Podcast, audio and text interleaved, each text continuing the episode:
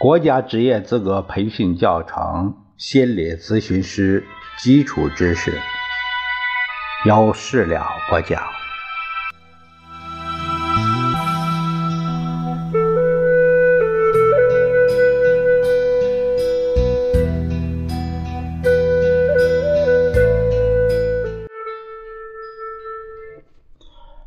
我们这一节看第一章第六节第二单元，讲的是注意概述。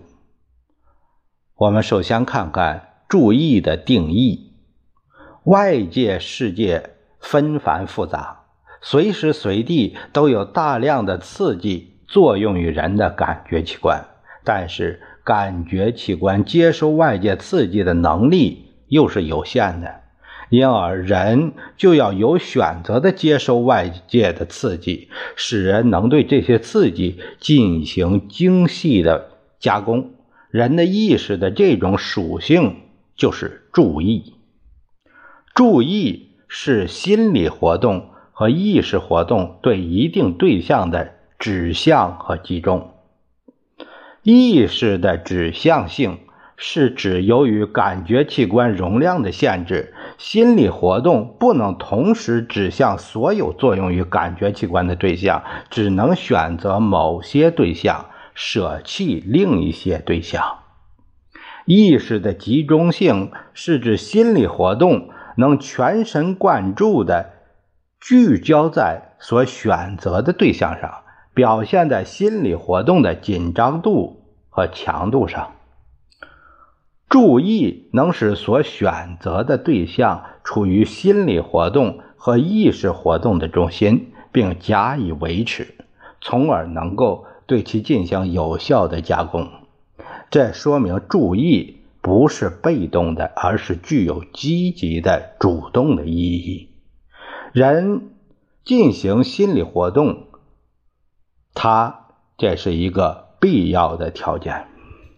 注意。只是心理活动或意识活动的一个特点，是心理过程的一个状态，也就是心理活动总是指向于、集中于某些对象。所以，注意不像认识过程那样是一种心理过程，它并不反映任何事物，也不反映事物的任何属性。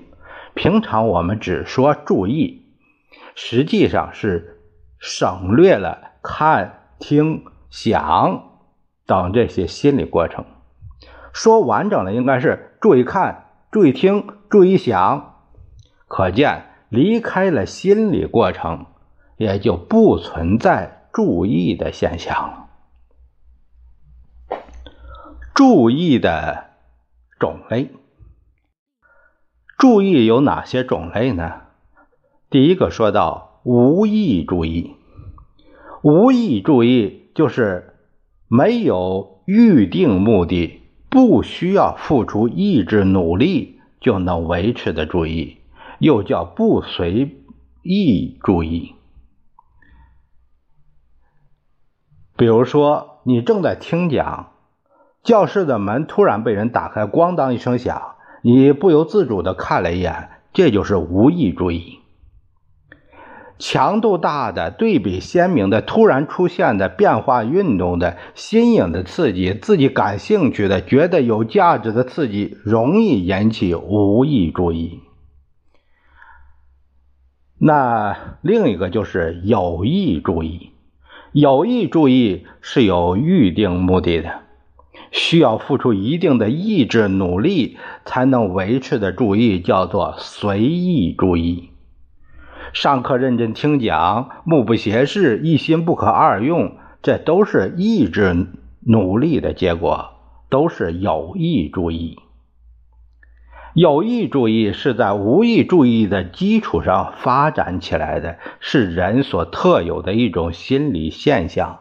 对于学习工作来说，它有较高的效率。